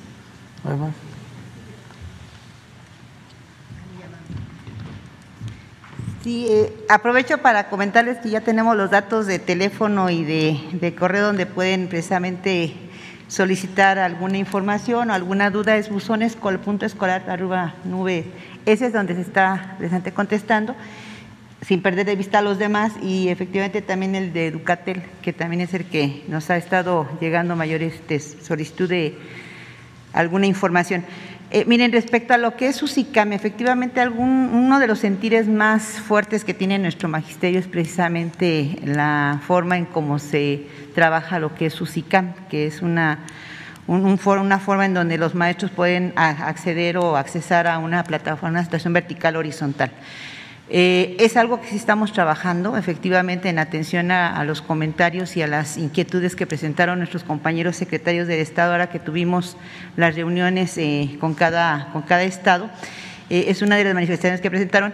Yo nada más les comento, es un, lamentablemente es una, un proceso que, que se hereda que efectivamente tiene muchos vicios, eh, que lamentablemente ha provocado, lejos de provocar beneficios eh, generales, ha provocado más dudas y más inquietudes, porque partimos desde lo que las funciones que tiene eh, la Secretaría a nivel federal con las eh, funciones que tienen a nivel estatal si bien se, se, ayuda en el sentido de que ya se tiene más control de las plazas para que no haya lo de la herencia y la venta de plazas y eh, la cuestión de que teníamos que si era mi conocido, mi amigo, mi hermano, se le podía dar, pues quedó muy con mucho con muchas fallas. Entonces sí se está haciendo. Ahorita tenemos a la compañera de la Piña. Precisamente ayer tuvimos una reunión con su Secretaría de Educación Básica junto con los de UCICAM para que precisamente viéramos qué es lo que podemos cambiar, hay cosas que, hay que, efectivamente hay que cambiar.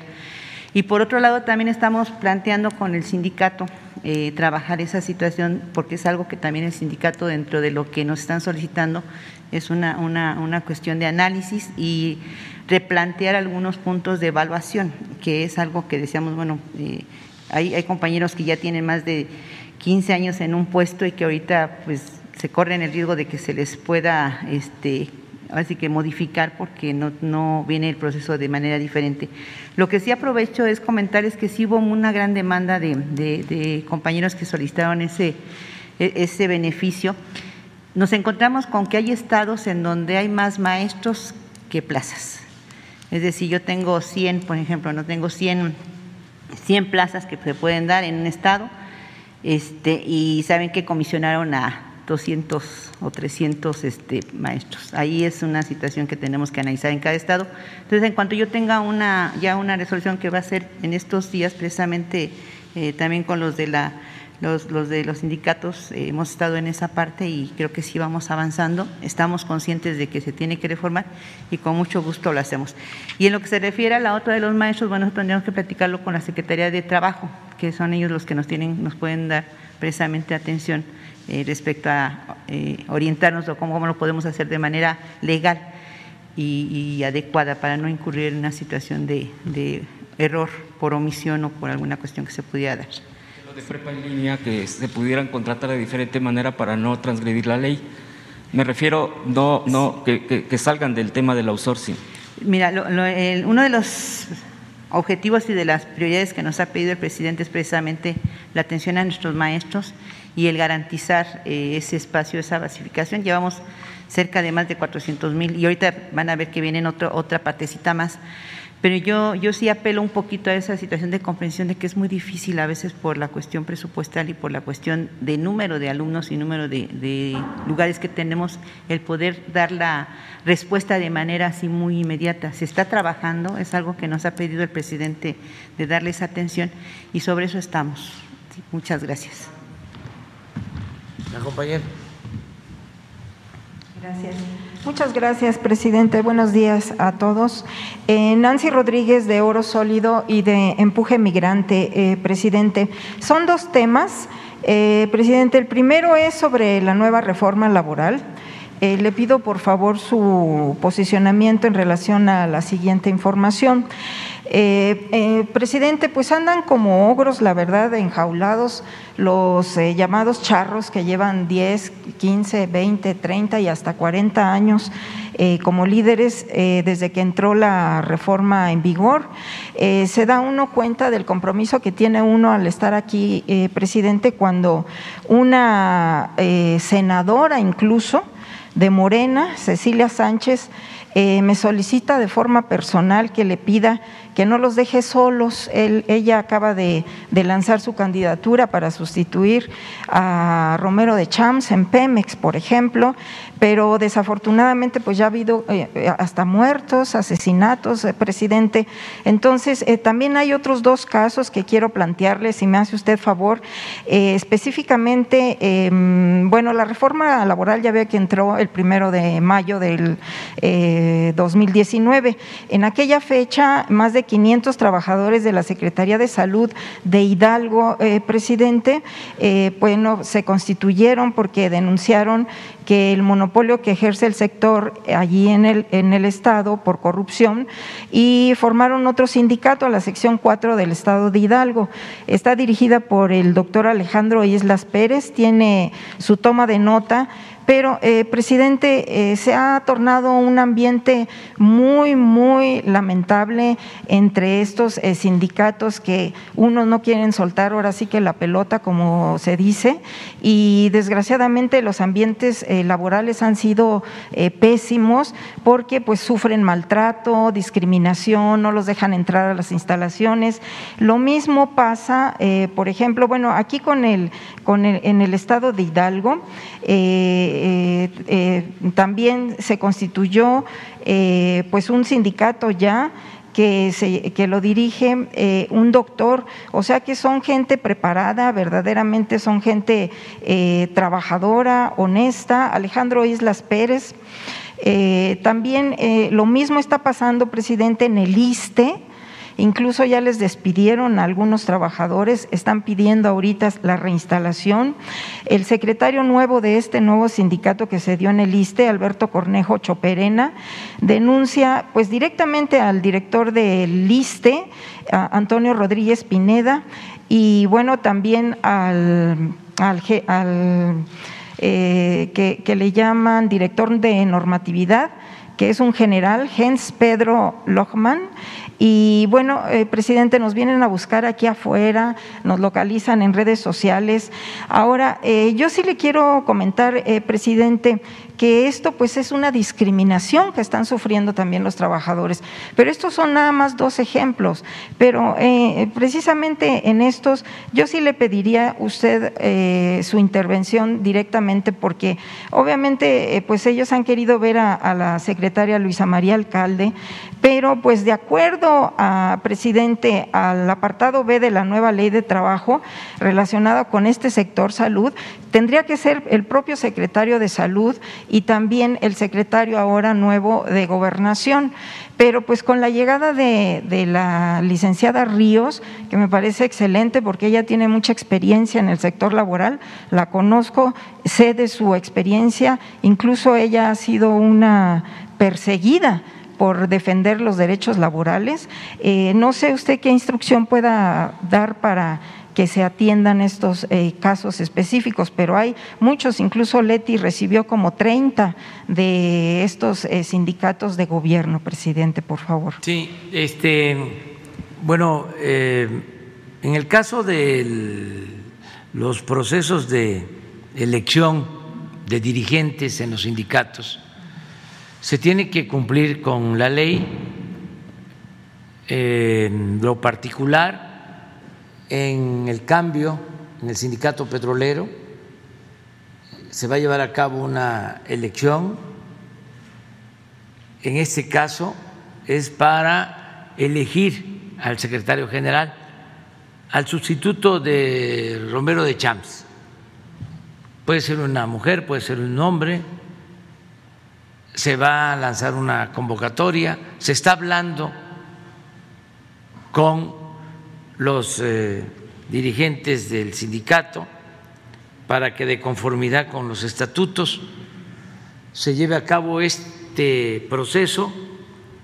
Eh, por primera vez eh, de manera electrónica, que cada trabajador petrolero sin presiones de ningún tipo, pueda marcar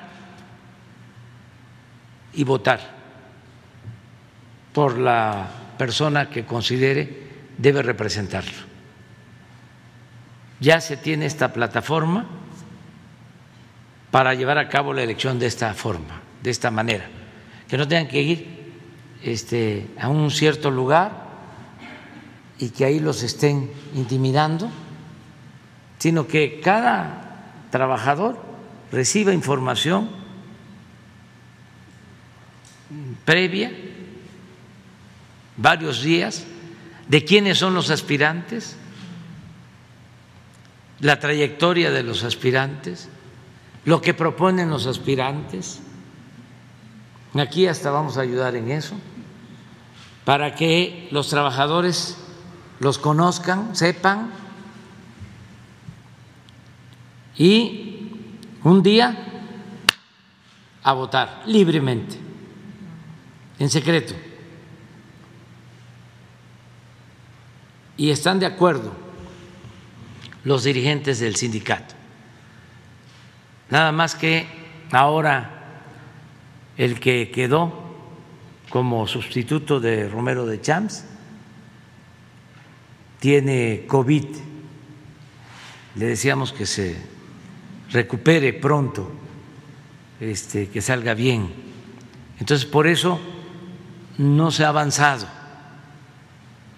en el proceso de elección, pero ya la Secretaría del Trabajo tiene todo para que se lleven a cabo estas elecciones y se respete la voluntad de los trabajadores. Va a ser por primera vez en mucho tiempo que vamos a llevar a cabo una elección limpia, libre, democrática, para elegir a un dirigente sindical. Desde luego, esto por decisión de los trabajadores y también porque están cooperando los dirigentes para que se apliquen los estatutos y se haga de esta manera, porque lo otro eh, siempre implicaba eh, mucha eh, intimidación y fraude, imposiciones. Ahora todos los trabajadores van a saber quiénes son los candidatos, la trayectoria de cada candidato y libremente van a elegir. Eso ya lo estamos este, preparando. Se detuvo por esta situación especial y, repito, le deseamos la recuperación pronta al dirigente encargado del sindicato petrolero. Acerca de los sindicatos de salud. De Hidalgo y, el Sí, este, le vamos a, a pedir a Leti que tome nota, que este, hable contigo para ver si María Estela Ríos este, nos ayuda en este asunto. Porque sí, en efecto, ella tiene este, experiencia en lo laboral y es una mujer este, íntegra, honesta, además muy buena abogada. Y sabe de todo esto. Sabe. Eh, mi segundo tema, eh, presidente, eh, ahorita, bueno, sí me gustaría informarle acerca de esto, que yo estoy segura que el, usted no sabe, ni el canciller tampoco, que ahorita eh, se retiró, pero yo sí quiero eh, notificarle lo siguiente. Eh, en el consulado de Fresno, en, Estados Unidos, la cónsul tiene, está en libertad condicional por conducir bajo la influencia del alcohol. tras chocar con una cerca carretera, la cónsul mexicana en Fresno fue citada por conducir eh, con alcohol en la sangre.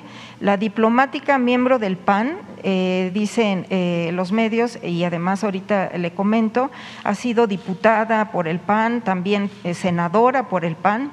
debió pagar una multa, cumplir con servicios comunitarios y no podrá manejar durante tres años.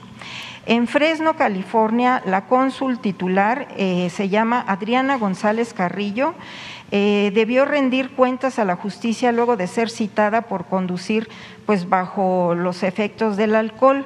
Ella ya cumplió con una sanción que es eh, eh, que fue el sábado junio 19, el domingo junio 20, el sábado junio 26, el domingo junio 27 y 21 y el sábado eh, terminó su último día eh, como sanción también de servicio comunitario el sábado julio 3 eh, del 2021, presidente.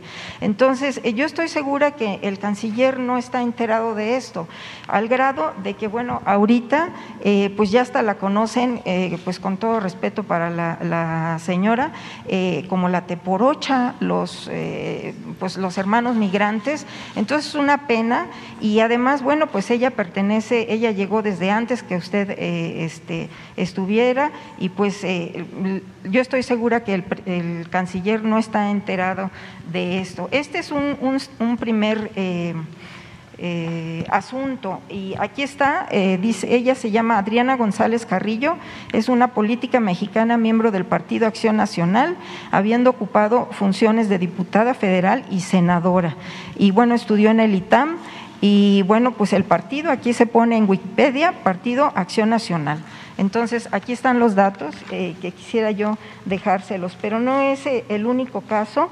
Aquí tengo el otro caso de otro cónsul, que es el cónsul Francisco de la Torre Galindo de Dallas, Texas. Nada más le voy a leer esto, eh, presidente, que es cuando él estuvo en la Cámara de Senadores.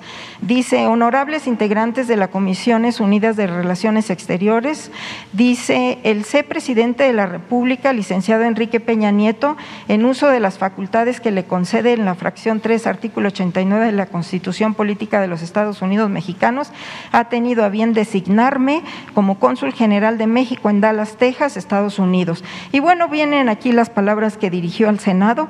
Él fue nombrado por eh, Peña Nieto, Francisco de la Torre Galindo.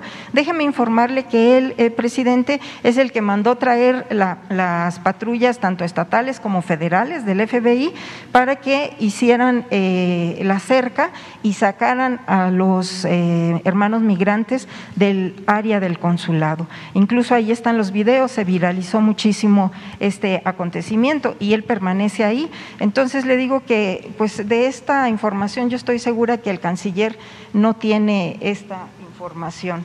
Y también, bueno, pues hubo una ya una protesta de 13 consulados, eh, presidente, porque pues se dio el informe por parte de la Cancillería que, bueno, eh, revelaron y lo reconocieron las autoridades, que un 10% de las 200 mil citas que se dan al mes se venden ilegalmente en Estados Unidos.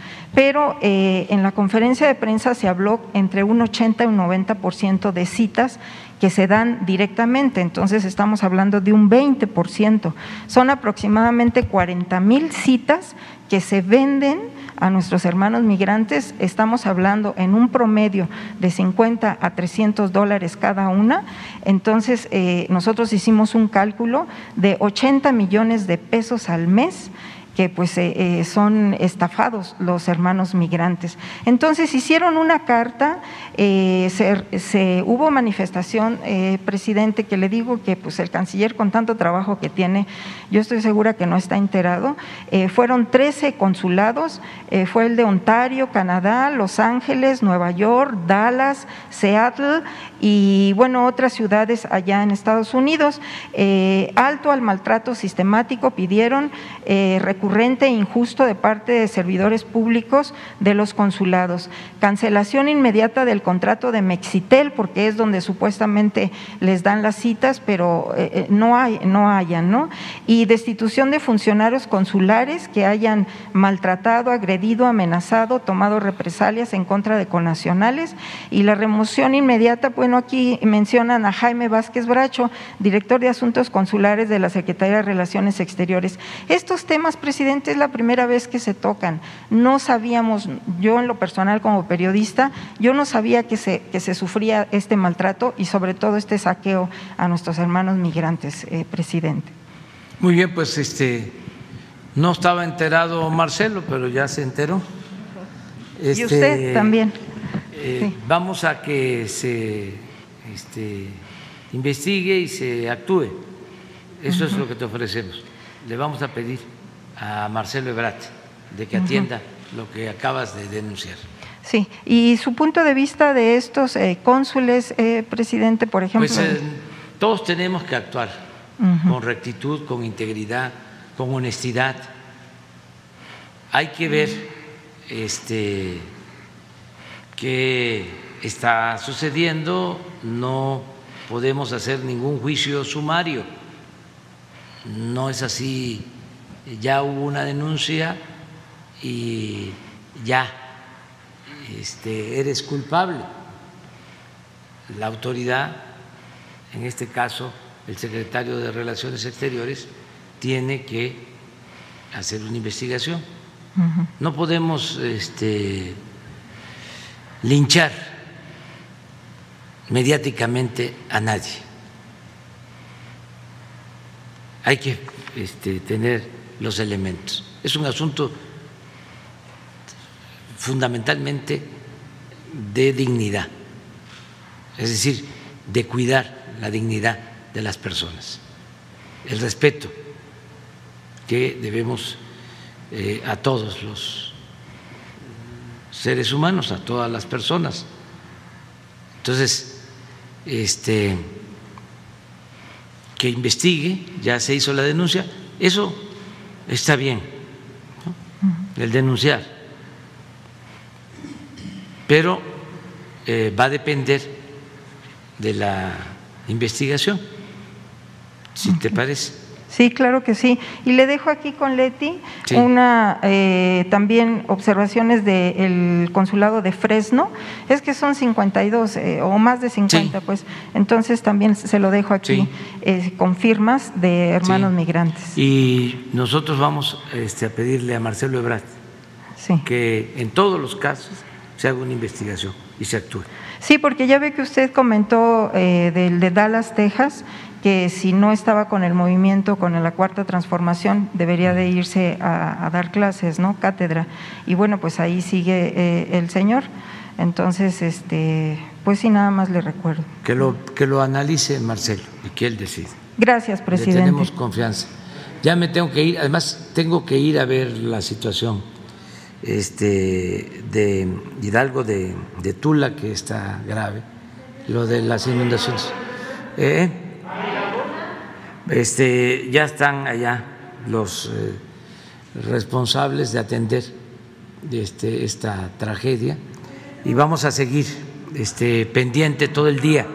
Este, nos vemos mañana. Dios adiós.